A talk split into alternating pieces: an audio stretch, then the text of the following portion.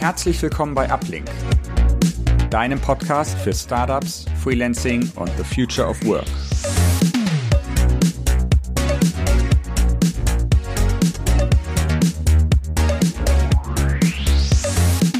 Hello together und herzlich willkommen zur nächsten Episode des Uplink Podcast. Heute habe ich einen ganz speziellen Gast und zwar Manuel Wenner aus der Uplink Community. Herzlich willkommen, Manuel.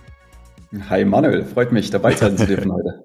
Sehr schön. Ich habe mal nachgeschaut. Wir haben in unserer Community ja mittlerweile über 3000 Mitglieder und 23 Manuels. Ähm, ich hatte aber noch nie einen zu Gast. Ein Manuel, der gute Manuel B, kommt regelmäßig zu unseren Meetups, aber ich freue mich, dass ich heute dich als ersten Manuel-Gast in unserem Podcast äh, ja mit dir sprechen darf. Wir haben uns ein paar interessante äh, Themen ausgedacht. Willst du vielleicht erstmal kurz erzählen? Du hast super viel schon gemacht in deiner Laufbahn. Da war viel dabei. Willst du einmal kurz äh, die wichtigsten Stationen deiner Laufbahn zusammenfassen? Genau, mache mach ich gerne mal. Ähm, also ich habe klassisch gestartet, so als Softwareentwickler, habe damals sogar irgendwann mal eine Ausbildung gemacht, Fachinformatiker Anwendungsentwicklung, ähm, bin irgendwann dann Richtung Stuttgart äh, gewandert, habe dort zum einen Wirtschaftsinformatik studiert an der Hochschule der Medien und habe mich währenddessen selbstständig gemacht und so eine kleine Agentur gegründet, ähm, sag ich mal, wo es viel ums Thema Web- und Mobile-Entwicklung ging.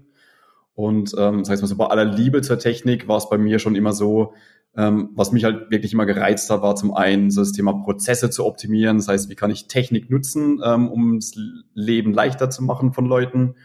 Und ähm, wie kann ich dann auch eigene Produkte bauen? Weil das, äh, glaube von vielen, sage ich mal so im digitalen Umfeld, so der, der Traum ist, da irgendwie so ein digitales Produkt zu entwickeln. Ähm, genau, das habe ich dann auch ähm, einige Jahre gemacht, die Agentur. Ähm, haben dann, wie gesagt, viel in diesem Mobile-Umfeld gemacht, weil es war gerade so dieser Zeitraum, wo jedes Unternehmen gemeint hat, hey cool, wir brauchen eine App. Lass uns erstmal dann gucken, für was, aber erstmal entwickeln wir eine App. Ähm, wie gesagt, habe das dann, dann einige Zeit gemacht. In dem ähm, Zuge so zwei Jungs kennengelernt, die viel auch in diesem Startup-Umfeld tätig waren ähm, und an eigenen Ideen, eigenen Produkten äh, gearbeitet hatten. Und ähm, mit den beiden habe ich mich dann irgendwann zusammengeschlossen und sind dann unter dem Namen Hatchery weitergesegelt. Ähm, das haben wir, sag ich mal, damals viel in diesem Corporate Innovation Umfeld gemacht, weil es gerade so dieser Zeitraum war, wo viele größere Konzerne irgendwie gemerkt haben, okay, wir müssen wieder ein bisschen innovativer sein, wir müssen mehr in diese digitale Richtung denken. Ähm, und so hatten wir halt das Glück, da relativ gut Fuß zu fassen und haben dann quasi ähm, das war dann äh, diese Zeit, wo ich bei Hatchery war, ähm, habe dort quasi als CTO und so ein bisschen, heutzutage wird man wahrscheinlich Product Owner ähm, sagen, viele Teams begleitet, ähm, die sehr, sehr frühphasig unterwegs waren, wo es darum ging, so in diesem ähm, Ideation-Umfeld äh, an neuen Ideen zu arbeiten, neue Ideen auszuarbeiten und das nicht so auf die klassische Konzernweise mit wir schreiben ein äh, Lastenheft und äh, gucken dann mal ein Jährchen später, sondern wie gesagt, schnell Prototypen raushauen, MVPs bauen, die schnell zu validieren. Ähm, und genau in dem Zuge ähm, super, super spannende Zeit gewesen. Viel, wie gesagt, in diesem Konzernumfeld mit Startups ähm, gearbeitet. Und ähm, habe mich dann 2018, 2019 dazu entschieden, ähm, sage ich mal vor allem unter dem Aspekt, äh, da ich Daddy geworden bin, mich wieder selbstständig zu machen. Ähm, habe das dann im Mitte Juli 2019 auch gemacht. Bin dann wieder äh, rein in die, in die Selbstständigkeit und habe in dem Zuge dann halt einfach überlegt, okay, was, was kann ich machen, was möchte ich machen? Ähm, und bin jetzt halt quasi auch als Freelancer ähm, tätig. Ähm, habe in dem Zuge, wo ich noch einfach mal ein bisschen nach Projekten wieder geguckt hatte, nach alte Kontakte wieder aufgefrischt hatte, ähm, bin ich über, über einen alten Professor von mir ähm, ja, mit dem wieder in Verbindung getreten und ähm, habe so die Möglichkeit bekommen, an einem Forschungsprojekt mitzuarbeiten, ähm, quasi auch wieder von meiner alten Hochschule, der, der HDM in Stuttgart und ähm, habe dann in einer 50 Prozent äh, Festanstellung ähm, in diesem Forschungsprojekt mitgearbeitet, ähm, war, war super spannend. Und ähm, genau, bin jetzt seit, ähm, da das im Dezember ausgelaufen ist, seit Dezember wieder Vollzeit selbstständig. Wie war jetzt der, der, der neue Start in die Selbstständigkeit seit Dezember? Also es war ja für alle eine sehr herausfordernde Zeit ähm, und auch jetzt ist es ja noch äh, für viele sehr, sehr schwierig, an neue Projekte zu kriegen. Viele Firmen sind dann noch sehr zurückhaltend. Bist du da gut wieder reingekommen? Hast du direkt äh, ein Projekt oder mehrere Projekte oder war das etwas schwieriger? Nee, also ich muss sagen, ähm, es war relativ gut ähm, für mich. Ähm, zum einen, also ich war eigentlich die, die kompletten, sag ich mal, 13 Jahre, die ich jetzt, jetzt selbstständig bin, ähm, sag ich mal, auch wenn ich in der Festanstellung war, halt auch trotzdem zum einen immer weiter unternehmerisch gedacht, ähm, trotzdem irgendwie ein Netzwerk immer, immer befeuert, sag ich jetzt mal, viel da unterwegs gewesen. Ähm, und dann auch immer wieder so ein bisschen nebenbei selbstständig. Das heißt, ich hatte halt zum einen noch die, die Kontakte und das Netzwerk. Ähm, das hat natürlich extrem viel ausgemacht und dann einfach auch schon nochmal dieser Wechsel von, sag ich mal, dadurch, dass ich jetzt ziemlich alle Seiten mal miterlebt habe, ähm, auch nochmal relativ angenehm, weil ich jetzt halt einfach ein relativ schlankes Setup habe. Das heißt, ich habe keinen, ich bin viel eigentlich im, im Homeoffice, ab und zu mal draußen im Coworking Space, aber die größte Zeit schon schon im Homeoffice. Das heißt, ich habe diese Kostenblock nicht. Ich habe äh, wirklich nur mich als als Mitarbeiter als Kostenblock und das war dann auch nochmal relativ angenehm und ähm, ja dementsprechend sage jetzt mal hatte ich jetzt auch nicht den Druck, wie ich es vielleicht früher mit der Agentur hatte, ähm, zu sagen, ich brauche jetzt ja die Riesenprojekte. Ähm, sondern ähm, hatte da dann auch nochmal ein bisschen, bisschen breiteres Feld, in dem ich mich ähm, ja, austoben konnte. Und in welchem Bereich arbeitest du jetzt? Was, was ist da dein Fokus? Also der Fokus ist im Prinzip, ähm, dass ich Unternehmen, ähm, sag ich mal, ist viel eher so im kleinen und mittelständischen Bereich, die unterstützt, wenn es darum geht, digitale Produkte zu bauen. Also im Regelfall, sage ich mal, geht es dann schon in diese in diese Mobile-App-Richtung, ähm, klar, dann oftmals auch noch, wo man merkt, okay, man braucht irgendwie noch eine, eine Web-Anwendung mit dabei, irgendwie API spielt oftmals eine Rolle. Ähm, aber gerade so dieses wirklich ähnlich wie wie es damals in, ähm, in der Agentur schon war oder auch bei Hatchery war, dass man sagt, man unterstützt Unternehmen so bei diesem über äh, Buzzword äh, Digitalisierung, wie gesagt, Prozesse zu automatisieren und da Produkte mitzuentwickeln. Ich will noch mal kurz auf die Hatchery eingehen. Ihr äh, beschreibt euch ja auf LinkedIn oder die, die Firma äh, beschreibt sich als Startup Studio. Das heißt, ihr seid wirklich zu größeren Unternehmen hingegangen oder wart mit denen in Kontakt und die wollten was gründen und ihr habt das als Hatchery quasi übernommen, die, diese Firma zu gründen? Oder wie lief das äh, im Endeffekt ab? Genau, wir haben quasi mit denen zusammen, ähm, oftmals war es so, dass sie gesagt haben, wir wollen entweder ein äh, Innovationsprogramm zum Beispiel aufsetzen, ein internes, äh, wo wir einfach Raum schaffen wollen für ähm, neue Ideen, ähm, für so, so auch komplette Programme ähm, und haben dann entweder zum Teil dieses Programm mit denen aufgesetzt, ähm, beispielsweise so einer mit der ersten Kunde war halt Daimler, ähm, da wir da ganz gute Kontakte noch hatten und ähm, haben dann beispielsweise zusammen mit denen und einem, einem Partner von der Hatchery, der Pioniergeist, ähm, so ein Programm aufgesetzt. Es ging über ein halbes, dreiviertel Jahr. Ähm, da wurde so ein, so, sag ich mal, so ein bisschen die Young Talents äh, reingeworfen, komplett ähm, global, ähm, weltweit. Und die haben sich dann zu verschiedenen Teams zusammengefasst, ähm, zum Teil Dreier, Vierer, Fünfer Teams ähm, und haben dann teilweise ein einzelnes Thema nur hingeworfen bekommen, autonomes Fahren, ähm, teilweise auch in anderen Programmen, wo es dann schon ein bisschen konkretere Themen gab und haben dann einfach die Möglichkeit bekommen zu gucken, okay, was könnte man mit innerhalb dieses Themenfelds quasi für neue äh, digitale Produkte ähm, erarbeiten, entwickeln. Ähm, also quasi der Fokus lag schon auf diesem, diesem digitalen Bereich, ähm, um den einfach weiter voranzubringen, weil man halt auch gemerkt hat, okay, ein Automobilhersteller heutzutage muss halt auch einfach ein bisschen in diese Richtung gehen und äh, kann nicht einfach nur klassisch ähm, in seinem Kernfeld, was er vielleicht die letzten 100 Jahre gemacht hat, weiter nur damit bestehen, ähm, sondern da halt auch einfach im Auto viel, viel mehr Software auch Einzug nimmt. Ähm, und genau dann haben wir quasi die Teams in diesem Umfeld begleitet und denen halt auch viel einfach so diese, sag ich mal, viel Startup-Mentalität mit reingebracht, zu sagen, so, okay, dieses, dieses Prototypen-Denken, dieses, ey, ich muss jetzt halt nicht bis ins Letzte alles durchdefinieren, was man ja eh, sag ich mal, irgendwann als Softwareentwickler lernt, das geht gar nicht, äh, selbst wenn man irgendwie ein halbes Jahr irgendwie reinsteckt, erst wenn man mal die äh, Produkte wirklich benutzt, ähm, merkt man erstmal, hey, das ist mir wichtig, das bräuchte ich irgendwie gar nicht, das andere bräuchte ich in rund und in, in grün. Ähm, und da war einfach auch viel Mindset-Themen mit drin, wo man gemerkt hat, okay, wir müssen da erstmal ein bisschen an diesen Denkweise arbeiten ähm, und quasi sie da dabei begleiten. Plus dann halt auch wirklich dieses Operative, dieses ähm, ähm, UI und UX-mäßige reingehen oder auch dann technische Prototypen bauen. Ähm, das waren dann so die, die Kernpunkte, die wir dann angegangen sind als, als Hatchery. Gerade im Automobilbereich ist das ja total verrückt. Ich verfolge das so ein bisschen immer gerade von VW, ähm, wie da quasi der Fokus auf Software ja gefühlt in den letzten ein, zwei Jahren total äh, zugenommen hat im Sinne von, die sagen, das Auto ist eigentlich mittlerweile ein fahrender Computer und mhm. ähm, die eigene, wie heißt sie, Cariat-Sparte äh, scheint da so so einen Fokus zu haben und auch so ein Kostenfaktor äh, zu sein, ähm, dass die ja, glaube ich, auch der Grund war, dass der letzte äh, ähm, äh, CEO irgendwie gehen musste und da ein großer Wechsel war. Also ich finde das total faszinierend. Also gerade seitdem Tesla so groß geworden ist, ist es natürlich für alle Hersteller, glaube ich, so der Hauptfokus geworden.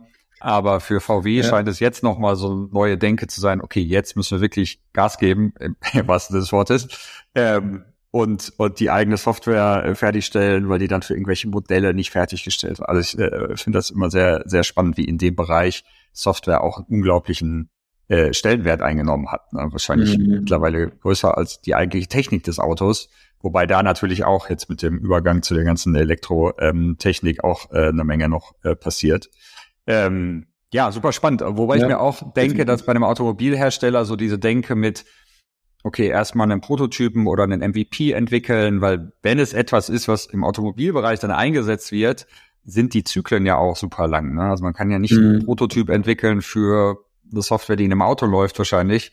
Ähm, zum einen gibt's da ja wahrscheinlich zig Sicherheitsvorkehrungen und zum anderen muss das Auto dann auch erstmal entwickelt werden, oder? Oder, oder ist es wirklich solche Sachen dann kleinteiliger zu testen?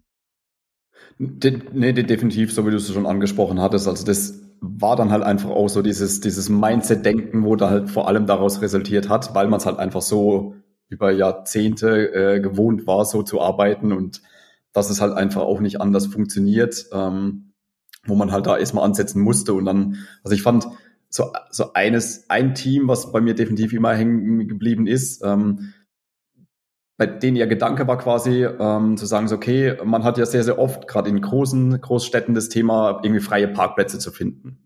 Sprich, ähm, die haben gesagt, okay, wir möchten dieses Thema angehen, zu gucken, wie schaffen wir es, ähm, den Nutzern ähm, die, die Parkplatzsuche zu erleichtern, dass man halt einfach relativ schnell einen Parkplatz findet und nicht irgendwie mehr Zeit verschwendet mit Parkplatzsuchen als mit der eigentlichen Anfahrt.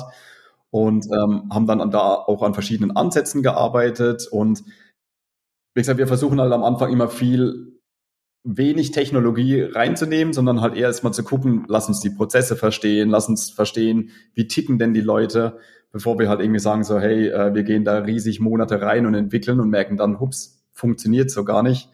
Ähm, und bei denen war es dann quasi auch so, dass wir einen super einfachen Prototypen gebaut haben mit einer, mit einer kleinen App, ähm, wo du als sag jetzt mal, einerseits als User sagen konntest, hier, ich bin gerade in der Marienstraße, ähm, dort sind irgendwie drei freie Parkplätze und melde die quasi.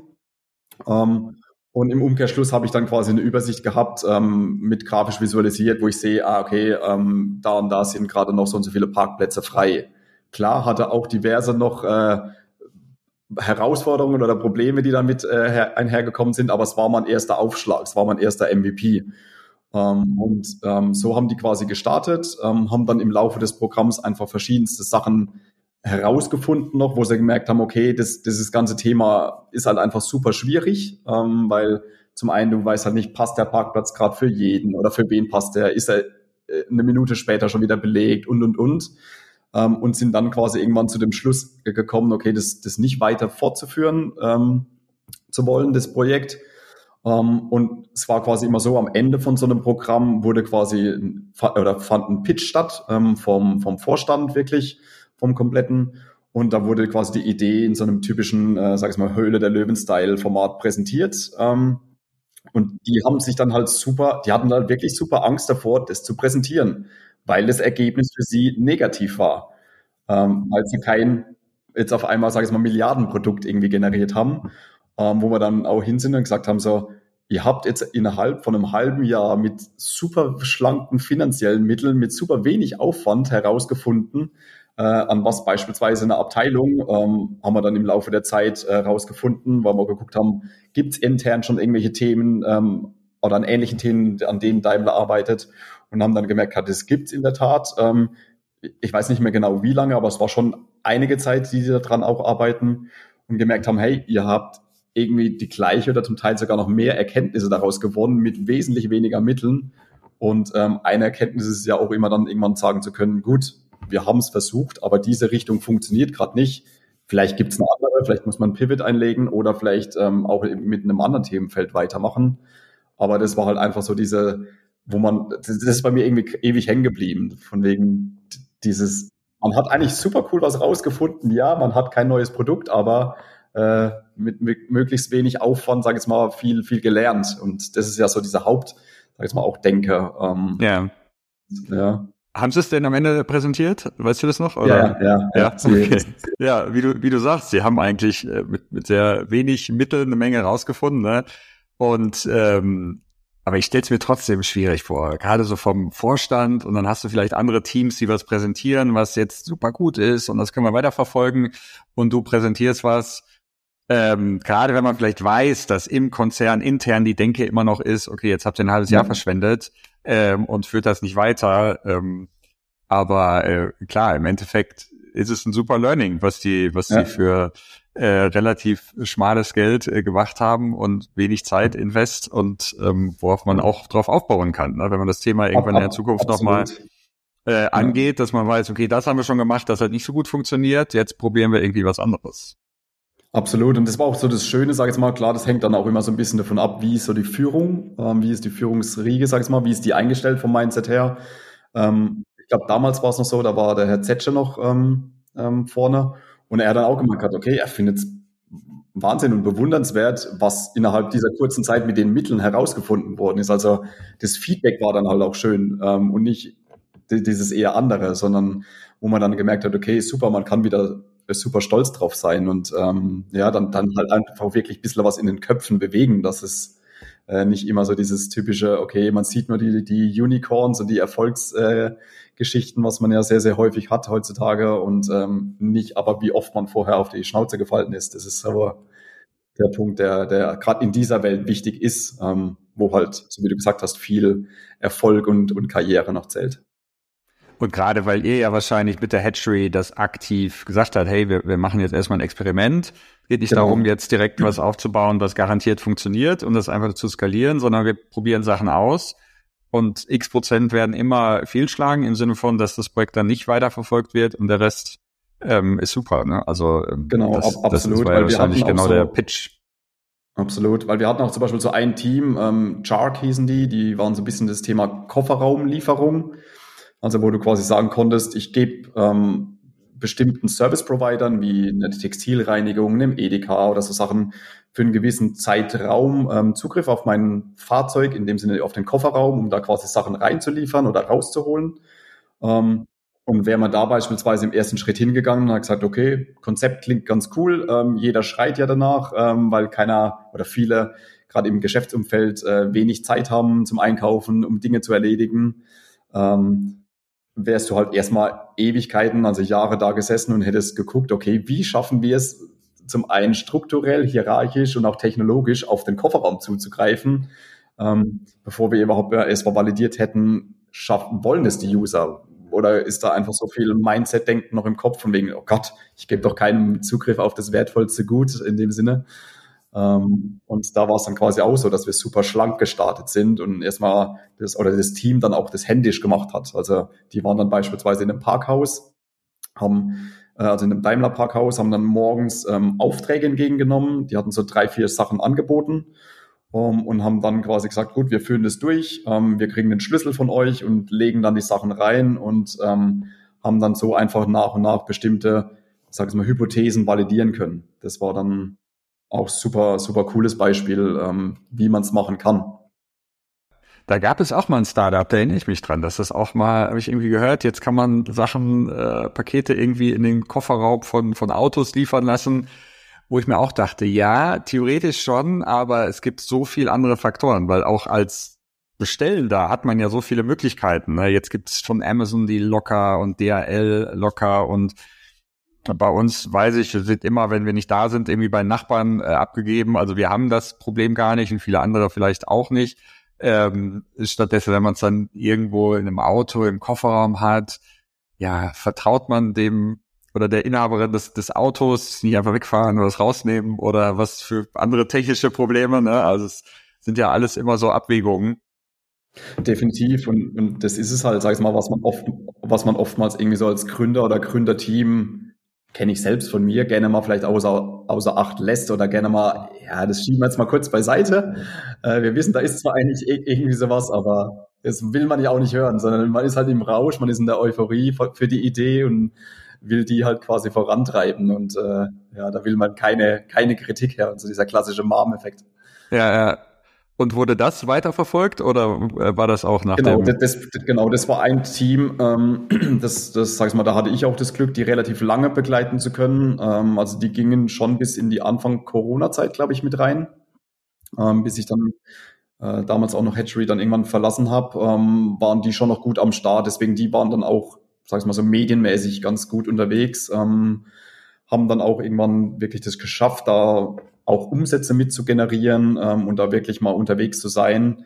Ähm, aber dann, sag ich mal, waren halt äh, einfach diverse andere Themen, wie beispielsweise Corona, die dann halt mit dafür gesorgt haben, dass man erstmal ein bisschen auf die Bremse getreten hat und ähm, auch dann so andere Themen mit, äh, mit öffnet man es komplett, ähm, löst man das Ganze aus dem Konzern raus, weil ähm, der Gedanke war ja schon, wenn man das richtig groß machen will, macht es ja schon Sinn, das Ganze nicht nur auf ähm, Daimler-Fahrzeuge zu beschränken, sondern auch auf alle möglichen modernen Fahrzeuge. Und genau, aber die waren relativ lange richtig gut, gut unterwegs. Ja, spannend. Ich glaube, da habt ihr eine Menge äh, coole Sachen mit begleitet. Ne? Und gerade wenn man so die Sachen ganz am Anfang so von der Ideenphase begleitet, dann, dann kriegt man, glaube ich, echt eine Menge mit.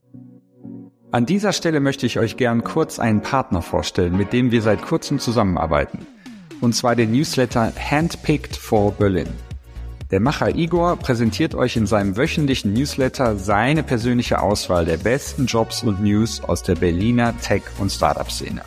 Ich selber finde den Newsletter super interessant und kann ihn euch nur ans Herz legen, auch wenn ihr gerade nicht selber auf Jobsuche seid.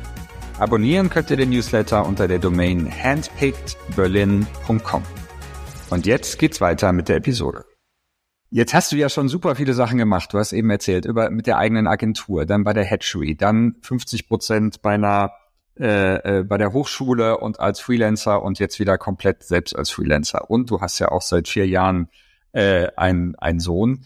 Wie organisierst du deine Arbeit generell? Also hast du da irgendwie einen Weg gefunden, ähm, ja, Thema Work-Life-Balance, also wie du ähm, nicht äh, dich überarbeitest, wo du trotzdem deine Arbeit hinkriegst und produktiv bist.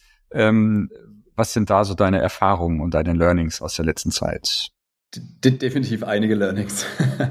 ähm, war auch so ein, so ein, so ein Prozess, sage ich mal, der sich mitentwickelt hat. Ähm, sage ich mal, für mich war halt klar, wo, wo feststand, okay, wir, wir bekommen Nachwuchs oder auch vorher schon. Ähm, ich bin halt einfach ein, ein Mensch, der viel Wert auf Familie legt. Ähm, war für mich schon von Anfang an klar, okay, ich möchte möglichst viel Zeit mit dem Kleinen verbringen, ähm, weil ich es einfach auch im, in, in meinem Umfeld gesehen hatte, auch gerade im beruflichen Umfeld, dass ähm, Leute, die, also auch Gründer teilweise oder in, in Führungspositionen, die hatten Kids, ähm, haben halt dieses oftmals leider erlebte Klischee bestätigt, dass man halt wenig Zeit dann hatte, gerade wenn man halt am Anfang ist und sagt, okay, ich baue gerade ein Startup oder ein, ähm, ein Unternehmen auf. Ähm, man kennst du selbst, hat man oftmals nicht so die Möglichkeit zu sagen, so gut, ich mache jetzt heute mal ein Stündchen und morgen zwei. Ähm, ja. So funktioniert halt, also zumindest kenne ich so, vielleicht gibt es eine Zauberformel äh, nicht.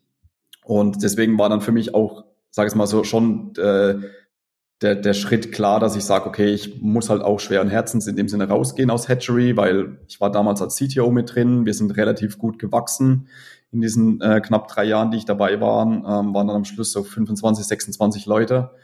Und ähm, für mich war das einfach nicht vereinbar, weil ich gemerkt habe, okay, ähm, ich brauche, will, wie gesagt, will diese Zeit verbringen und habe dann quasi für mich den Entschluss getroffen, mich wieder selbstständig zu machen. Das war so mit einer der Hauptgründe. Wie waren so deine Arbeitszeiten bei der Hatchery, wenn ich, wenn ich kurz fragen darf? Also war das 40 Stunden schon, oder war schon, das eher so? Ja, ja, schon, also vom, vom zeitlichen selbst war es flexibel. Ähm, also wir konnten halt anfangen, klar, wann wir wollen und, und arbeiten zum Teil auch, wann wir wollten. Wir hatten es halt dann schon klar, dass wir die Kunden brauchten. Ähm, da ich halt viel oft mit den Kunden in, in Abstimmung war und da halt relativ eng bei denen war, ähm, konnte man es halt nicht komplett frei einteilen. Ähm, aber vom rein zeitlichen Aufwand war es dann schon, da wir in einer relativ frühen Phase waren oftmals schon in der Anfangszeit irgendwie 50 Stunden, 60 Stunden. Ähm, ich war halt auch viel, sag ich mal, in strategischen Themen noch mit drin. Ähm, dementsprechend hat man dann halt mal hier ein Strategiewochenende gehabt ähm, und äh, viel, viele Themen drumherum. Ich meine, ist auch so ein bisschen mein Fluch und Segen, so als Wirtschaftsinformatiker. Ich interessiere mich und kann mich schnell für vieles begeistern. Ähm, und ich war dann halt auch gerne in vielen Themen mit drin. Ähm, aber ja, ich meine, du weißt es, es frisst halt alles seine Zeit und dementsprechend war, sag ich mal, war der Workload schon dann irgendwann relativ hoch ähm, wo dann für mich einfach nicht mehr vereinbar war, weil für mich stand schon fest, ich möchte es schon, äh, sag ich mal, 50-50 ziemlich ähm, mit meiner Partnerin die, diese Zeit mir aufteilen ähm, und nicht abends mal kurz ein Stündchen heim, Buch lesen und, und gute Nachtkuss. Das weiß ich, kann, kann ich für mich einfach nicht. Ich verurteile das nicht, definitiv nicht. Ich meine, manchmal hat man auch einfach gar nicht die Möglichkeit. Ähm, sag ich mal, wir haben es halt vom, von unserem Setup, also meine Partnerin ist auch im, im Bereich Softwareentwicklung unterwegs. Ähm, können es uns auch dann, sage ich mal, vom, vom finanziellen her uns erarbeiten oder ermöglichen, dass wir das 50-50 machen und aufteilen, da wir relativ gleichgestellt sind. Aber manchmal hast du halt einfach auch nicht diese Möglichkeit, sondern da hast du halt dieses eher klassische Rollenbild, ähm, wo sich halt ein Hauptverdiener drum kümmern muss und der andere dann halt eher Wert aufs oder um den ähm, ums Kind vor allem kümmert. Und ähm, da wir gesagt haben, wir haben diese Möglichkeit, wollten wir das auch definitiv ähm, handhaben oder machen. Ähm, wo ich dann auch beispielsweise im Rahmen von diesem Forschungsprojekt, wo ich angestellt war, mal ein halbes Jahr Elternzeit äh, mir genommen habe. Ähm, weil, ja, ich meine, es sind so Klischeesätze, wo, wo es immer wieder heißt, äh, die, sie werden viel zu schnell groß. Äh, es stimmt definitiv. Ähm, deswegen, ja, war es mir schon, schon wichtig oder ist es mir wichtig. Das heißt, bei der Hatchery hast du aber wirklich an dem Punkt gesagt, okay, ich will ähm, Zeit für die Familie haben und ich sehe, wo es hingeht und ich sehe, dass die Arbeit nicht weniger wird äh, und deshalb gehe ich raus. Das war so die die Hauptmotivation. Genau, du dann, genau, ja, genau. Okay. Das war, Wie war wurde das so aufgenommen von von deinen Kollegen? Haben die alles alle gesagt, super Sache oder haben einige auch gesagt, nee, wir versuchen da einen Weg zu finden, bleib dabei oder Nee, total gut. Also das, ähm, sag ich mal, obwohl ich damals noch so der total älteste war, also die meisten waren, sag ich mal, schon eher so Anfang, Mitte 20, ähm, ich mit meinen Mitte 30 schon so der, der Papa in der Runde. ähm, aber super cool. Also die, die waren dann sehr, sehr, zum einen, weil, weil einer der beiden Gründer auch schon Kids hatte, ähm, hat er gesagt, er versteht es total, er kennt diese Herausforderung ähm, und ähm, versteht auch, wenn man sagt, man möchte diese Richtung gehen und ähm, haben dann halt einfach auch geguckt, ähm, die, man, ich hatte dann noch genügend Zeit auch, die ich im Unternehmen hatte, dass wir das Ganze so aufsetzen, dass es halt einfach dann auch fürs Unternehmen optimal ist. Ähm, sprich, ja. dass man halt einen guten Nachfolger findet, ähm, teilweise auch Sachen verteilt. Ähm, und das war dann eigentlich ähm, super cool von, von den Jungs und Mädels. Cool. Und wie arbeitest du heutzutage? Wie, wie viele Stunden hast du wirklich jetzt für deine Freelancer-Tätigkeit? Ähm, kannst du dir das komplett frei einteilen oder hast du da gemerkt, dass du auch so klassisch quasi tagsüber von, was weiß ich, neun bis 17 Uhr eigentlich arbeiten musst oder ist es sehr flexibel? Mm, ich sag mal, hat sich auch so ein bisschen erarbeitet. So am Anfang, ähm, wo es da war dann wirklich drum ging, okay, der Kleine geht in die Kita, ähm, war man halt einfach auch an diese Zeiten gebunden, weil dann wusste man, okay, sag ich mal, von neun bis 13 Uhr. Das ist so der, der, der Hauptslot, äh, wo ich dann Fokusarbeit äh, leisten kann oder wirklich dran arbeiten kann. War aber auch super hilfreich, muss ich im, im Rück, äh, im Umkehrschluss sagen, weil man halt einfach wusste, jede Minute, die ich jetzt vertrödel, die hängt mir halt irgendwann hinten nach und äh, die kriege ich vielleicht eventuell nicht mehr rein. Und das hat halt einfach echt dafür gesorgt, dass man super fokussiert arbeitet, also ich. Ähm, plus einfach auch nochmal, wie gesagt, dieses, dieses relativ schlanke Setup, dadurch, dass ich jetzt aktuell ähm, im Homeoffice zum Großteil arbeite. Ich habe ähm, außer mir keinen Kostenblock mit drauf. Hat es dann halt natürlich auch nochmal für, für Entspannung im Kopf gesorgt, dass man wusste, okay, ich habe nur diesen, sag ich mal, kleinen Kostenblock. Ähm, und ansonsten ist es schon so, klar, ich habe ähm, möglichst oder einiges an Freiheiten, wie ich das gestalten kann, ähm, aber auch ähm, hier, wo Sachen einfach fix sind, also mit äh, Kindergartenzeiten, die ich dann halt vor allem nutze, ähm, entsprechend.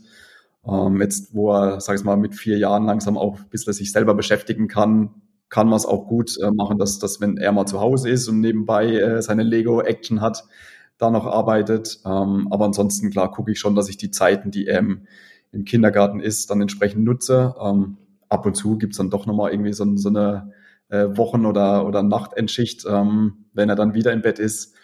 Aber so vom, vom rein zeitlichen Volumen, sage ich mal, habe ich mich jetzt so bei knapp 30 Stunden irgendwie so eingepegelt. Ähm, weil ich halt auch einfach gerade sage, okay, ähm, ich lege den Fokus voll, voll auf dieses, sag ich mal, Freelancer-Dasein, ähm, auf Projekte zu bearbeiten. Das macht mir auch gerade super Spaß. Ähm, da sage ich mal, bei, bei Hatchery war es dann so, dann waren wir irgendwann vielen strategischen Themen drin, viel, viel, wie kann man wachsen, wie kann man neue Leute reinkriegen, wie kann man, sage ich mal, die bei, bei Laune halten. Ähm, war super spannend, war super, super interessant mal in dem Bereich dann auch wirklich da, da mit drin zu sein und zu wachsen. Gleichzeitig hat mir auch schon dieses Operative mehr gefehlt, also wirklich auch mal wieder das Handwerkzeug äh, äh, durchzuführen und irgendwie mal eine App zu bauen oder irgendwie sonst was zu machen. Und ähm, dementsprechend sage ich mal, genieße ich das jetzt halt aktuell auch wieder, wieder mehr. Ähm, genau, das ist so, so der, der, der, der Punkt. Ja, weil gerade beim Operativen, wie du sagst, äh, verglichen zu den jetzt strategischen oder größeren Themen, hat man ja auch mehr das Gefühl, dass man was geschafft hat. Äh, sehe ja. ich mal so. Ne? Also gerade wenn man Absolut. so nur begrenzte Zeit hat, dann finde ich es auch manchmal sehr ähm, erfüllend zu wissen, okay, du hast jetzt die Features wirklich geschafft, du hast die Bugs gefixt, du hast das und das. Also man hat so eine To-Do-List, die man wirklich abgehakt hat. Wohingegen bei so strategischen Themen, das ist ja fast ohne Boden. Also da kann man ja immer mehr mhm. machen und größer und hier versuchen noch das und dies und das. Ne? Also das ist auch cool und ist ja herausfordernd auf einer ganz anderen Ebene. Ähm, aber ähm, dann denkst du manchmal nach drei, vier Stunden, okay, jetzt habe ich einen Plan, jetzt muss ich das eigentlich erstmal umsetzen und dann gucken, was ich dann machen kann und was ich dann machen kann und was ich dann machen kann. Man baut sich so, so ein großes äh, Schloss auf quasi deshalb kann ich das total nachvollziehen, dass, ähm, dass gerade mit äh, in der Phase mit einem, mit einem äh, Kind in der, in der Kita natürlich sehr viel angenehmer ist, glaube ich, so ähm, als Freelancer einfach die Sachen machen zu können. Achtest du da jetzt auch, wenn du mit potenziellen Kunden und Auftraggebern sprichst, drauf, dass du schon sagst, okay, ich muss flexibel sein äh, wegen meiner privaten Situation oder ich kann nicht gut vor Ort arbeiten oder ergibt sich das einfach so? E-, eher zweiteres, also dass es sich wirklich so ergibt, so ein bisschen dieses, äh, weiß nicht, Karma-Prinzip oder der, die, die, das Anziehungsprinzip. Ähm, sag ich mal, ich, ich bin auch, ähm, hat sich, es war auch so ein bisschen so ein Wandel, so ein Mensch. Ich mag es irgendwie total mit so kleinen, mittelständischen, mit so Vereinen zu arbeiten. Also ich brauche jetzt, also es war cool und interessant, definitiv auch mal in diesem ganzen Konzernumfeld ähm, da Sachen zu machen, zu bewegen, Einblicke zu kriegen. Ähm, aber ich bin da eher relativ ich nenne es jetzt einfach mal bescheiden in Anführungsstrichen und mag eher so diese Kunden, ähm, weil da oftmals auch noch viel Basisarbeit, ähm, wo man da leisten kann und ähm, es weniger, ja, ich nenne es mal mit Ellenbogen und Politikthemen sind, äh, die man sich beschäftigen muss, sondern da kannst du halt auch mal wirklich einfach was voranbringen, relativ einfach und ähm, gerade in dem Umfeld, also zumindest ist es jetzt so bei den Kunden, äh, mit denen ich arbeite, die super viel, viel Verständnis haben und auch in der gleichen Situation teilweise sind. Also äh, wie gesagt, ich weiß nicht, ob es so ein Bubble-Thema ist, aber ähm, und auch natürlich jetzt durch, durch Corona bedingt, dadurch, dass viel, viele im Homeoffice waren, kennen halt viele einfach dann die Situation, dass dann halt einfach mal ein, ein Kind äh, in ein Meeting reinhüpft und dann mal Kopf reinstreckt oder äh, mal diverse andere Themen sind. Und das ist so das, ähm, das Angenehme, sage ich jetzt mal, wo, wo dann auch viele in dem Umfeld tätig sind. Ja, absolut. Ich glaube, Corona hat uns da sehr viel, ähm, gerade als, als Eltern, so den Weg geebnet, dass, dass die Leute das einfach zu schätzen wissen. Ich habe eben im Vorgespräch schon erzählt, wir hatten letztens eine Situation, wo wir im Call waren. Ich glaube, vier Leute waren dabei und ein Teilnehmer sagte auf einmal, oh, mein Sohn hat sich gerade nackt ausgezogen und läuft Richtung Badezimmer. Ich muss mal eben gucken, was da passiert. Und er hat dann den Laptop sogar mitgenommen und dann einmal in die Ecke gestellt. Das war auch dann für alle okay. Ähm, wo man dann eher denkt, wow, okay, er versucht trotzdem quasi alles zu handeln und alles zu jonglieren und irgendwie klappt's auch, ne? Aber das war ja eine sehr, sehr spezielle Situation. Ähm, das mit den kleinen und mittelständischen Unternehmen kann ich auch total nachvollziehen. Ähm, äh, ich habe aber auch letztens, ähm, oder was heißt letztens vor einiger Zeit, im Gespräch mit einem Freelancer, der ist allerdings auch im Projektmanagement eher unterwegs, mhm. der hat mir klipp und klar gesagt, du, ich arbeite nur noch mit großen Unternehmen ich habe keine Lust mehr, meine Ansprechpartner, jeder hat fünf Hüte auf und der eine hat gerade dafür keine Zeit, hat dafür keine Zeit. Ich brauche für jedes Thema einen Ansprechpartner oder eine Abteilung.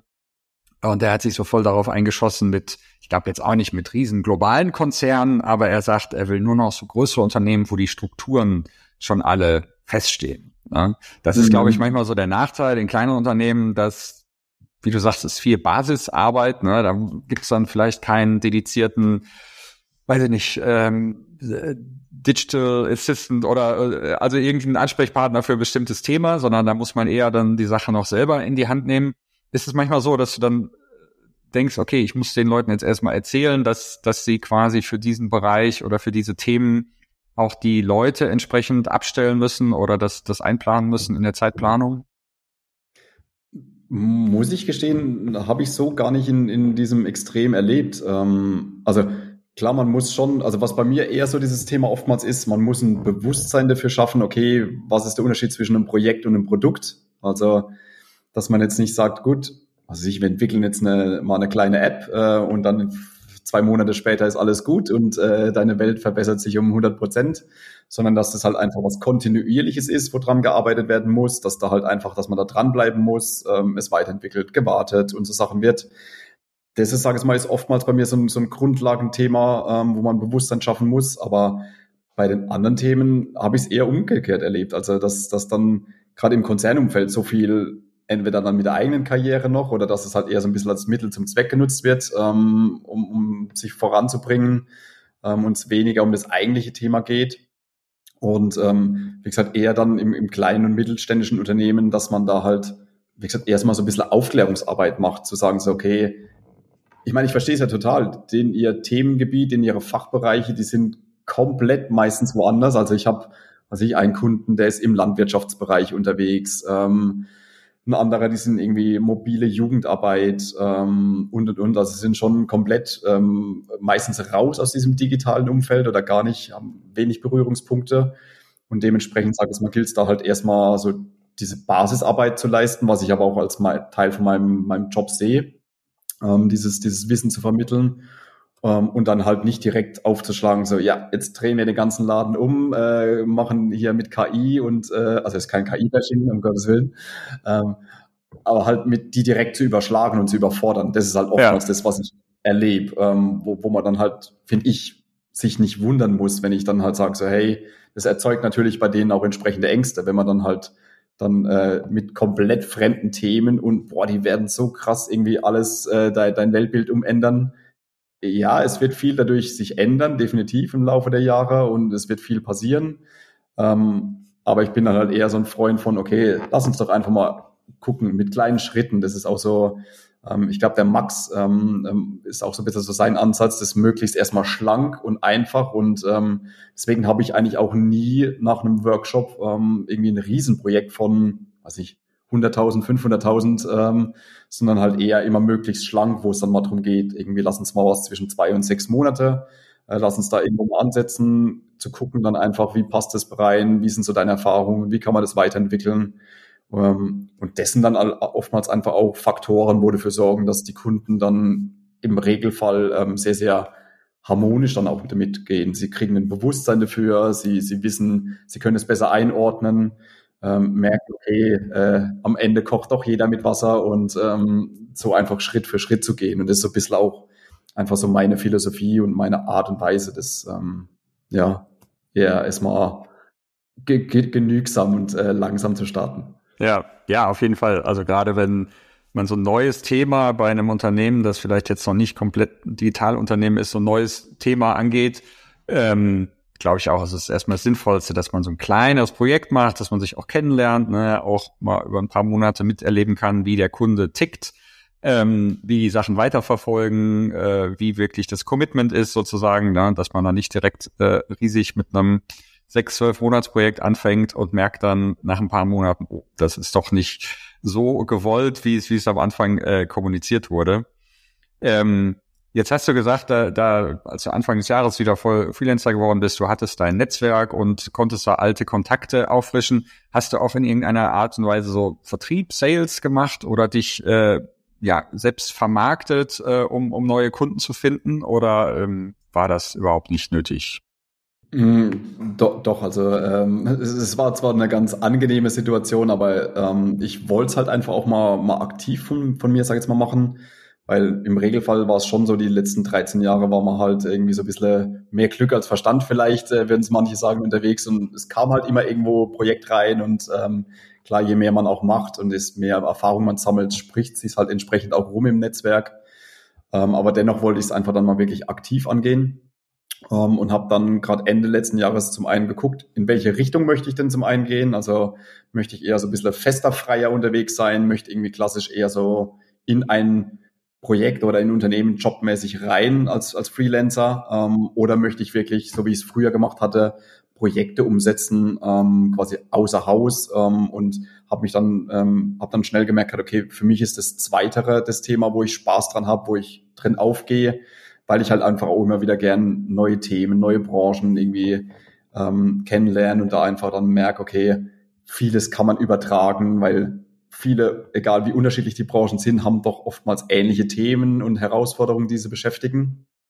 Und habe dann halt in dem Zuge auch angefangen, ähm, wie glaube ich aktuell gefühlt so jeder, auf LinkedIn äh, mal ein bisschen aktiver zu sein. Ähm, habe da dann entsprechend mal so ein bisschen mit, mit Content mehr in die Richtung gemacht. Ähm, habe jetzt parallel da dazu ähm, meinen Blog ähm, ähm, auf meiner Freelancer-Webseite mal, mal gestartet ähm, und versucht da aber, sage ich mal, möglichst ähm, ja auch da ein bisschen minimal und eher so ein bisschen auf die authentische Art und Weise unterwegs zu sein. Sprich, wenn ich gerade ein Thema habe, was mich beschäftigt, ähm, sei es irgendwie aus dem Bereich Projektmanagement oder auch wirklich aus dem technischen Bereich, ähm, versuche ich das quasi dann wieder zu, zu recyceln ähm, in Form von einem Blogartikel.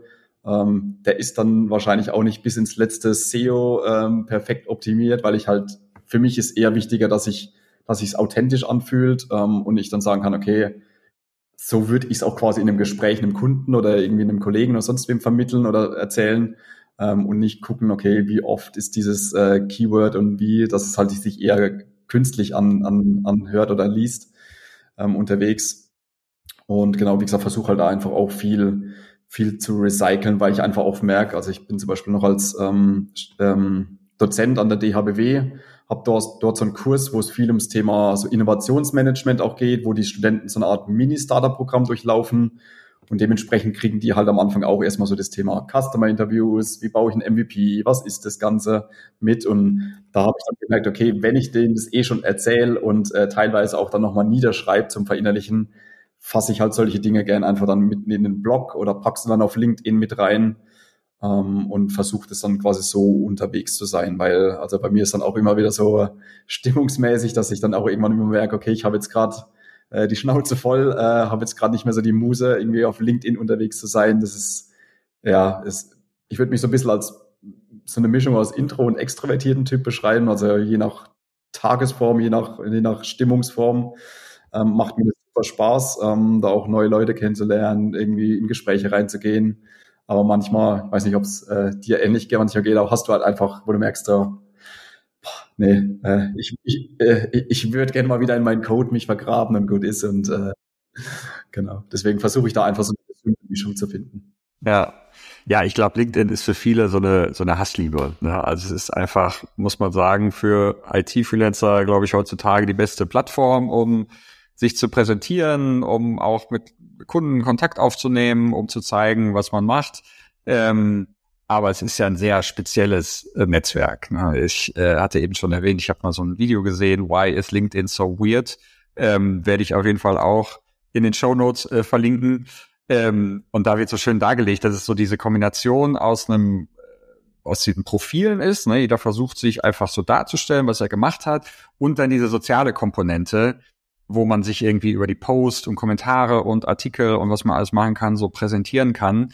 Und das auch von so einem ganz speziellen Algorithmus von LinkedIn ähm, bestimmte Beiträge total gepusht werden. Ne? Also ähm, wo dann tausende von, von Views und hunderte von Kommentaren drunter stehen, wenn die so einem bestimmten Algorithmus entsprechen, ne? wenn die mhm. viel Content ist und dann auch so viele kurze Sätze. Und ich glaube, wenn, man kann ja dann längere äh, Beiträge so ausklappen, ne? also wenn die oft ausgeklappt werden von den, von den Lesern, ähm, möglichst keine externen Links. Also es gibt da so ganz viele, äh, ganz viele äh, Aspekte, glaube ich, wie man einen erfolgreichen LinkedIn-Post macht. Aber ich finde das auch immer ganz schlimm, weil dann sieht man halt auch solche Posts oft in seinem Stream und denkt sich, also man weiß dann mhm. auch, dass die Leute wirklich einfach nur so geschrieben haben, um ja. auf LinkedIn eine gewisse Reichweite zu erreichen. Und ähm, sind auch viele interessante Sachen dabei. Also ich sehe dann im LinkedIn-Stream, ja. den Stream finde ich super gut. Ne? Da kann ich einfach so durchscrollen und man vergisst die Zeit, weil, weil einfach ähm, viele, der glaube ich gut kuratiert ist ne? und auch oft äh, Content vorgeschlagen wird von so zweiten oder dritten Connections, äh, der ganz interessant ist. Aber wie gesagt, man sieht oft auch, dass es wirklich so LinkedIn-Content ist, der speziell ähm, dafür geschrieben wurde. Aber wenn du sagst, du hast dich darauf so ein bisschen ähm, äh, fokussiert jetzt in letzter Zeit, kam denn dann über LinkedIn auch mal konkret eine Anfrage oder ist es eher, dass die Anfragen dann auf anderem Wege kommen, aber die Leute haben auch auf dein LinkedIn-Profil geguckt und, und haben dich da quasi gesehen? ist eigentlich auch wieder eher, sag ich mal so, dieser Netzwerkeffekt, der dann eintritt, dass man dann schon, ähm, also ich hatte jetzt noch nie konkret den Fall, dass ich ähm, dann hatte, okay, cool, äh, lass uns direkt ein Projekt starten, sondern dass man halt dann eher, ähm, sag ich mal, wiederum, was ich, Partner, Agenturen kennenlernt, ähm, die entweder dann auch ähnlich ticken, ähm, wo man dann in Austausch kommt und sagt, hey, lass uns doch einfach mal gucken, ähm, dann man merkt, hey, cool, wir suchen gerade irgendwie ein bisschen jemanden ähm, oder haben da eventuell ein Thema und das ist eigentlich so der, das meiste. Also ich will es wirklich auch einfach vor allem unter Stärkung vom Netzwerk ähm, mit, mit einordnen. Ähm, wie weil ich vielleicht auch einfach nicht so oder definitiv nicht so vertriebsintensiv dort unterwegs bin mit dann auch Automatisierung und sonst was. Ja, ist immer so die Sache. Manchmal machen andere Dinge vielleicht mehr Sinn äh, oder wären zielführender, aber weiß nicht, fühlt sich halt einfach nicht, nicht authentisch und nicht, nicht so gut für mich an. Deswegen ähm, bin ich dann halt eher so unterwegs und hatte jetzt zum Beispiel den Fall, ähm, ich glaube, mit dem hatte ich vor zwei, zweieinhalb Jahren mal Kontakt und der meinte halt, jetzt hat er sucht Unterstützung und da hat sich jetzt was ergeben. Also ist dann auch eher langfristig ausgelegt und ähm, jetzt kein, kein Schnellschuss in dem Sinne. Ja. Ja, sehe ich auch so. Also wir, wir sehen bei Uplink, dass viele Freelancer wirklich äh, ihr LinkedIn-Profil als ihr zentrales Profil mittlerweile nutzen. Ne? Mhm. Die haben keine eigene Webseite mehr oder geben sie nicht mehr an. Teilweise ein CV, dann wird auch gesagt, ah, den muss ich noch aktualisieren aber die schicken wirklich hauptsächlich ihr LinkedIn-Profil mit, ne? weil sie es da, mhm. wie du sagst, da einfach regelmäßig aktiv sind und auch wenn es jetzt nicht so gewollt ist, dass man sagt, die nutzen es jetzt wirklich als Vertriebskanal, sondern es ist einfach ja, das Profil, wo man auch zeigt, hier, ich poste regelmäßig Sachen und ich interagiere mit anderen Sachen und man präsentiert sich so ein bisschen, aber eher den Leuten, die dann aktiv aufs Profil ähm, äh, gehen. Ne? Und wie du sagst, es ist natürlich super, äh, Connections herzustellen, die dann vielleicht in ein, zwei Jahren erst relevant sind. Ne? Wenn man dann genau, genau, was Bestimmtes halt sucht oder dann mal wieder mit Content, bei dem irgendwie im, im Feed aufpoppt. Also äh, da muss man, glaube ich, auch längerfristig ähm, äh, planen. Ähm, die Zeit rennt. Wir, wir müssen leider schon mal zum Ende kommen, ja. sonst äh, wird das hier eine super lange Episode. Wo können die Leute dich finden, wenn sie mal mit dir in Kontakt äh, treten wollen, wenn sie Projekt haben und Unterstützung brauchen? Du bist natürlich in der Uplink-Community äh, zu finden, also alle Uplink-Mitglieder können dich da, glaube ich, anhauen. Aber was ist ansonsten dein präferierter Weg? Über LinkedIn nehme ich an. LinkedIn äh, de definitiv, äh, da bin ich schon, äh, wenn ich nicht gerade meine meine äh, Abstinenzphase habe, wieder sehr aktiv und ansonsten schon auch noch die klassische Webseite. Das okay. Das wäre oh, manuelwenner.de, denke ich, oder? Genau, genau. Ja, Manuelwenner, alles am Stück.de. Sehr schön.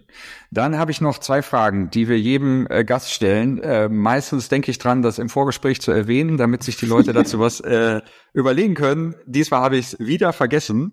Deshalb hoffe ich mal, du hast äh, was in petto.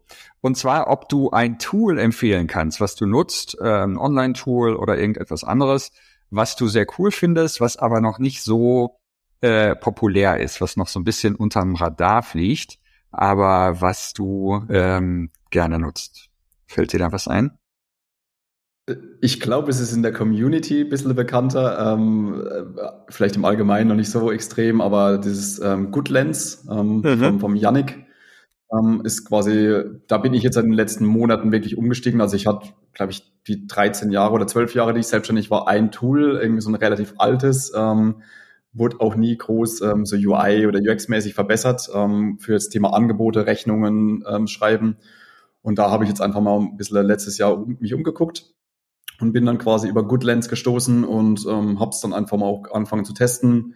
Bin super begeistert, ähm, weil es einfach, sag ich mal, was mir neben dem reinen Schreiben von Angeboten und Rechnungen halt auch wichtig ist, einfach so ein bisschen zu sehen, okay, wie ist denn so die Pipe, ähm, sprich so ein bisschen auch das Thema Sales Funnel mit abzudecken, ähm, auch so meine einfache Planung in Anführungsstrichen, die ich habe, was so Finanzzahlen angeht, wo ich weiß, okay, ich brauche irgendwie das ist mein Minimum, das ich gern haben möchte an, an Umsatz ähm, und kann das mit dem echt super gut abdecken. Ähm, es macht Spaß zu bedienen, äh, sogar dieses Thema Buchhaltung, äh, mhm. auch wenn man es nicht glauben mag. Und äh, das ist dann echt äh, schönes, cooles Tool. Sehr cool, das ist schön zu hören. Das gleiche höre ich eigentlich von allen, die es äh, die es nutzen, dass es wirklich mhm. ähm, ja Spaß macht, sehr sinnvoll ist und gerade als One äh, der All-in-One-Tool wirklich die verschiedenen Komponenten sehr gut verknüpft sind und äh, es nicht wie eine Ansammlung von verschiedenen Sachen irgendwie wirkt, sondern ähm, dass es wirklich Sinn macht, wie die Sachen miteinander verknüpft ja, sind. Es, es wirkt rund. Plus, dass das halt auch ja. so supportmäßig, ähm, wenn man mal doch irgendwie eine Frage hat oder irgendwie dann irgendwie, wo man irgendwas über irgendwas stolpert, ich glaube, äh, gefühlt halt bei Echtzeit irgendwie eine Antwort bekommt. Und da ist der Janik zur Stelle. Ja, definitiv. Das ist echt cool. Sehr cool. Sehr schön. Und dann noch eine ähnliche Frage, und zwar, ob du ein Buch, ein Film oder ein Podcast oder irgendetwas anderes in letzter Zeit konsumierst, gelesen, gesehen hast, was dich so ein bisschen inspiriert hat, muss auch gar nichts mit dem Thema Freelancing oder Business zu tun haben, aber irgendetwas Cooles, was du da weiterempfehlen kannst. Ähm, ist ja in der Tat so, so ein, so ein ich glaube, es ist ein Hörbuch. Ähm, Nie wieder krank äh, heißt es, also auch sehr plucky, reiserischer Titel in dem Sinne, aber geht ähm, auch stark so um diese ja oftmals aktuell gefundene Thema Wim Hof Methode. Ähm, sprich, den, diesen, diesen leicht verrückten Niederländer, der sich ähm, sehr, sehr lange und intensiv so mit dem Thema, welche Auswirkungen hat deine Atmung plus das Thema Kälte ähm, auf deine körperliche Gesundheit äh, damit befasst und ähm, da habe ich irgendwie durch Anfang letztes Jahres bin ich über einen Kumpel drüber gestolpert, der das mal angefangen hatte und der ist eher, sag ich mal, so ein bisschen oftmals skeptischer gegenüber so, ich nenne es jetzt mal böse gesagt, vielleicht esoterischen Themen. Ähm, und denke ich so, okay, wenn er schon mal anfängt und da so begeistert ist, äh, guckt mal uns das mal an und ähm, ja, und in dem Zuge haben wir einfach dann beide mehr in das Thema eingestiegen, haben dann mal so einen, so einen kleinen Workshop gemacht, äh, dann auch mal wirklich so ein schönes Kältebad miterlebt äh, bei 0,6 0,6 Grad und äh, seitdem auch, also ich, ich leiste meinen Beitrag und dusche seitdem nur noch kalt. Wow, ähm, okay. Und das ist also total lustig, dass du das erwähnst, denn ähm, das hat schon mal ein, ein äh, Gast hier bei uns im Podcast erwähnt und ich Echt? glaube, das war der Yannick. Also ich Witzig, glaube, okay. in der Episode mit Yannick hatte er, jetzt will ich mich nicht zu weit aus dem Fenster lehnen, vielleicht war es auch jemand anders, aber gerade diese Wim Hof äh, Methode und vielleicht auch genau dieses Buch. Ich habe es jetzt gerade nicht mehr auf dem Schirm. Ähm, und da haben wir okay, auch drüber geredet, über so Kaltduschen und diese Atemübungen und so. Also ja, es, ist, es ist aber auch gerade ein schönes Hype-Thema, wo, wo viel ja. rumgeht, also wo, wo man auch merkt, so gerade das Thema Kältetraining, wo viel in irgendwelchen Fitnessstudios oder Spa-Bereichen mit ja. angeboten werden. Ich habe neulich durch Zufall einen Flyer gesehen, da war eine Schneekammer, die angeboten wird, wo künstlich Wind, äh, äh, Schneesturm simuliert werden kann von verschiedenen Stärkegraden. Okay. Und, äh, also total verrückt und äh, aber es ist einfach, das ist schon schon ein interessantes Thema, wo sich wirklich mal lohnt, so ein bisschen mit mit äh, reinzugehen, was für eine Auswirkung das hat, weil er sagt halt auch, wo wo ich finde ich nachvollziehbar ist, wir haben halt über die Laufe oder im Laufe der Zeit verlernt, uns an Wetterbedingungen anzupassen, weil äh, sag ich mal, unser Körper kann schon extrem viel, ähm, aber dadurch, dass wir halt äh, sowohl ähm, was Aufwärmen angeht, aber auch runterkühlen, jede technologische oder auch so ähm, Möglichkeiten haben, äh, hat es quasi unser Körper verlernt selber. Und ähm, gibt dann da auch ganz coole, coole erste Sachen mit, wo man dann sagen kann, okay, sich da mal ein bisschen ranzutasten, jetzt auch nicht wieder direkt extrem zu starten und sagen so, boah, irgendwie nur noch kalt und nur noch barfuß und nur noch direkt in die Schneekammer unterwegs. Ähm, genau, nur noch das, sondern halt auch eher sagen sie, gut, dann gehe ich halt im Winter mal mit einer Schicht weniger raus oder okay. äh, fang halt mal so an oder dusch mal am Schluss nur noch kalt und so Sachen und ähm, okay. das ist schon, also cooles, cooles, interessantes Thema, gerade auch Atmung spielt ja in vielen Bereichen irgendwie eine Rolle, also da hat er so ein bisschen so seine spezielle Atemtechnik, aber sagt dann auch einfach grundsätzlich mal wieder ein Bewusstsein dafür zu bekommen. Und das war halt auch das, wo, wo wir in diesem Workshop waren von so einem Instructor, er dann gemeint hat, so hey, ihr werdet hier keine Rocket Science erleben, mhm. sondern einfach auch Dinge, die wir eigentlich schon wissen und kennen äh, in dem Sinne ähm, und uns einfach mal wieder bewusst machen müssen zwischendurch, wenn wir halt, mein, so wie wir viel vom Bildschirm arbeiten, einfach mal sagen, so gut, jetzt nehme ich mal eine Minute und, und guck mal, wie atme ich gerade. Also jetzt auch nicht, weil ich finde das Thema super spannend, habe aber auch immer so ein bisschen so ein, hm, äh, äh, weiß nicht, so, noch nicht so diesen extremen ähm, Zugang gefunden, gerade zur Meditation und so Sachen. Ähm, aber das hat halt mir zum Beispiel super cool geholfen, immer wieder auch mal sagen, gut, jetzt nehme ich mir eine Minute, guck mal, wie ist meine Atmung, zähl mal meine Atemzüge, ähm, um dann einfach auch mal wieder ein bisschen runterfahren zu können. Ähm, ja, das ist schon ganz, ganz cool und hilfreich. Ja, absolut. Also Atmung ist ja äh, eigentlich total strange, wenn man überlegt, dass man bei der Geburt anfängt zu atmen und sein ganzes Leben durchatmet und nie aufhört und aber es komplett automatisch läuft und man nie wirklich darauf achten, nie darauf achtet, aber nie, auch nie darauf achten muss, ne? Mhm. Dass man weiteratmet und es einem eigentlich nur auffällt, wenn man mal komplett außer Atem ist oder ähm, ja, es ist irgendwie nicht, Probleme nicht äh, ja, Probleme damit hat. Ne? Faszinierend. Ja, da muss ich mir das, glaube ich, jetzt auch mal ähm, zur Gemüte führen. Ich habe es äh, auf meine Liste von, von Sachen, die ich mir anschauen will, äh, also geschrieben. Ich habe auch gar als, keine Referral-Links und nichts, deswegen ist kein, ist wirklich äh, aus eigener Erfahrung heraus. Ja, nee, glaube ich dir, glaube ich dir. Nie wieder krank. Okay, sehr schön. Werde ich mir auf jeden Fall angucken. Hervorragend. Manuel, ich danke dir sehr für deine Zeit. Ich fand's super interessant. Und ähm, ja, danke dir für, für das Gespräch und äh, wünsche dir noch ja. alles Gute. Dankeschön, euch, euch und dir auch. Danke, Hat mich danke. ebenfalls gefreut. Super, bis bald. Bis dann, ciao. Das war's für diese Episode. Wenn du selbst einmal in unserem Podcast zu Gast sein willst oder jemanden kennst, der darauf Lust hätte, schreib uns einfach eine E-Mail an hello at uplink.tech. Das ist uplink.tech.